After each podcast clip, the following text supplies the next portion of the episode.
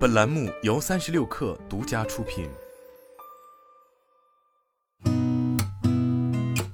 八点一刻，听互联网圈的新鲜事儿。今天是二零二三年四月二十五号，星期二，早上好，我是金盛。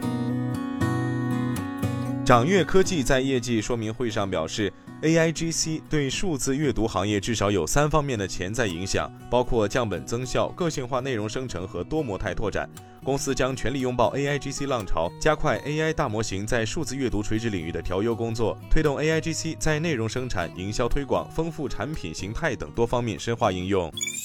市场消息，特斯拉设定了第二季度在上海生产九千辆 Model Y 车型出口到北美的目标。特斯拉向加拿大的出口标志着它首次将中国制造的汽车运往北美。三十六氪独家获悉，上海网之易网络科技发展有限公司就暴雪娱乐有限公司违反系列许可协议在上海提起诉讼，要求退还三亿欠款，款项包括网之易已全额支付的《魔兽世界》等停服游戏相关退款、未售游戏商品库存的预付款项、数款未开发游戏的预付保证金等。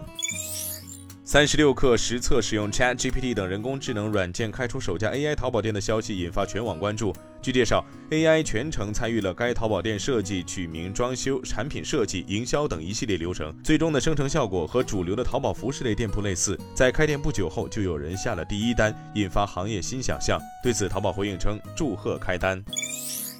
消息人士报道，LVMH 集团计划将更多旗下品牌的地区总部迁至上海。未来，该集团将更关注包括成都在内的新一线城市。美国太空探索技术公司新一代重型运载火箭星舰以及飞船集成系统，当地时间二十号试射，但火箭升空不久后爆炸。据外媒报道，这次发射给位于美国德克萨斯州博卡奇卡的发射台造成严重损坏，修复工作预计需要数月，可能推迟后续发射计划，拖累美国国家航空航天局用于月球任务的火箭开发进度。